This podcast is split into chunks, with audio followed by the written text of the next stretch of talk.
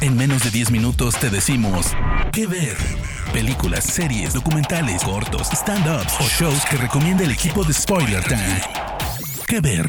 Hola, ¿qué tal? Bienvenidos a Que Ver, una serie de programas en los cuales les recomendamos diferentes cosas que pueden ustedes ver en sus plataformas digitales. Mi nombre es Hugo Corona de Luna, esta es mi segunda aparición, así que no se saquen de onda si nunca me habían escuchado. En esta ocasión voy a hablar de una de mis, honestamente, que es mi serie favorita. No, tampoco me voy a hacer el fresco, tampoco voy a decir, ay, sí, yo la vi cuando salió en la tele. Claro que no, yo la descubrí en 2008, me parece que justo cuando terminó la, quinta temporada y última de, de esta serie yo le entré, no sé por qué, todo el mundo en ese momento empezó a ver The Wire alrededor del mundo, veía de pronto tweets de DJs de Holanda o de Estados Unidos o de Inglaterra, y todos estábamos viendo en ese momento The Wire por alguna razón, que me parece que es impresionante la manera en la que conecta esta serie, que cinco temporadas solamente tuvo, 60 capítulos, los cuales le fueron suficientes para probablemente estar en mi top 1 de series de televisión. Ustedes pueden encontrar The Wire en HBO. ¿Y por qué estoy tan emocionado por hablar con, de, The Wire? Porque justo en estos momentos que estoy grabando este, este episodio, estoy a la mitad de la tercera temporada de, de mi tercer rerun o de la tercera vez que la veo completa. Y me emociona mucho ver cómo es que esta serie va creciendo en uno. ¿Qué ver? The Wire es una serie de televisión escrita y producida por Ed Burns y David Simon, quienes ambos son amigos y Ed, Burns es un ex agente policial que pues le platicaba de alguna manera a David Simon todo lo que sucedía en su vida y todo lo que sucedía en su haber y decidieron empezar a escribir una serie. Esta serie se escribió desde su concepción como cinco temporadas y no más. Ellos sabían y entendían hacia dónde querían contar cada una de, las temporadas y cada una de ellas hablan de diferentes aspectos de la ciudad de Baltimore, esto en Maryland, y cómo es que afectaba a sus protagonistas. El orden en el cual se van presentando es eh, la venta ilegal de drogas, el sistema portario de, la ciudad de Baltimore, el gobierno de la ciudad y la burocracia que había alrededor de, de, esta ciudad. La cuarta temporada habla de la educación y las escuelas y la quinta habla de la prensa. Esto quiere decir que vamos viendo cinco temas diferentes pero con los mismos personajes y cómo les va cambiando la vida cada vez que ellos terminan una, temporada o empiezan esta temporada. La serie comenzó en 2002, la cual era protagonizada por Dominic West, John Dowman, Idris Elba, Frankie Gason, Larry J. Gillard Jr., Love Lovejoy, Wendell Pierce, que son básicamente nuestros personajes principales. La serie sigue a McNulty, un agente interpretado en este caso por Dominic West, quien él es un detective de homicidios y empieza a ver y empieza a conectar algunas maneras que están sucediendo los asesinatos y que tienen que estar conectados a partir de la venta ilegal de droga. Esta venta ilegal de droga empieza a tomar las calles de la ciudad y hay un personaje principal que tiene que ver con esta venta de drogas, el cual es Avon Barksdale. Nadie sabe de él, nadie sabe que existe, nunca nadie ha visto una foto de Avon, sin embargo saben que controla las torres y controla toda la venta que tiene que ver con droga en los barrios bajos de Baltimore. Es a partir de esto que Jimmy McNulty empieza a buscar la manera en la cual él está a cargo de una investigación. Sin embargo, como es un personaje bastante humano y bastante triste y bastante borracho, por decirlo de alguna manera, no lo ponen a cargo de esta investigación, sin embargo, juntan a un grupo de investigadores, de policías, de gente que empieza a buscar, pues, quién diablos es Avon Barksdale. ¿Qué ver? Si ustedes empiezan a ver esta, esta serie por primera vez, sé que les va a costar trabajo porque son capítulos muy largos, son capítulos de 60 minutos que en el momento en el cual sale The Wire en HBO, no estaba tan, la gente no estaba tan acostumbrada a ver una, una serie que fuera tan oscura, que fuera tan fuerte y que además durara tanto. Si ustedes llegan hasta el tercer episodio, déjenme decirles que están a punto de ver la mejor serie de televisión que se haya hecho.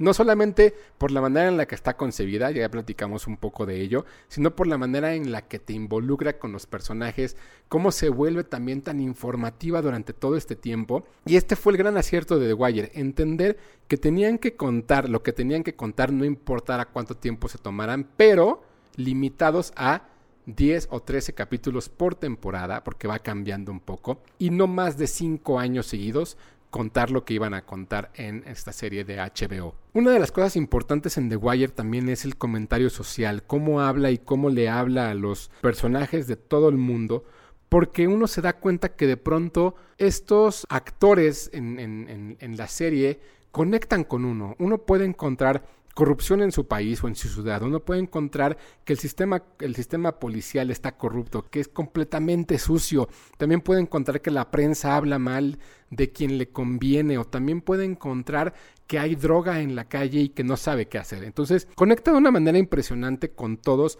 porque todos nos vemos de pronto relacionados a partir de eso en la cual pues no hay una manera para controlar lo que está sucediendo.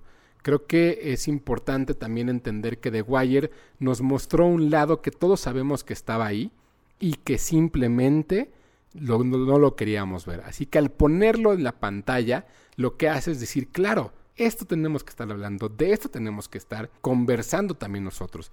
Y The Wire fue parte también de este momento en el cual HBO empezó a hacer series tan importantes como Los Sopranos o como Six Feet Under y que lo posicionó en una plataforma en la cual la gente podía pagar su tele de paga para ver estas series y estos contenidos y no necesariamente telenovelas o no necesariamente series que fueran más como el formato tradicional.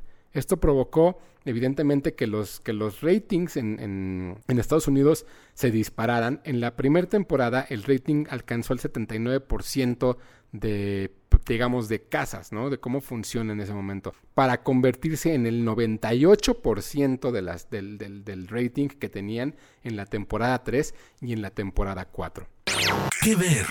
The Wire evidentemente ganó muchos premios, ganó una serie de nominaciones, una serie de premios a lo largo de sus cinco años, estuvo nominada casi cada año a mejor serie de drama, nunca logró ganar sorprendentemente en, algunos en algunos de estos premios. Sin embargo, creo que el, logro de The Wire no va, va más allá de los premios.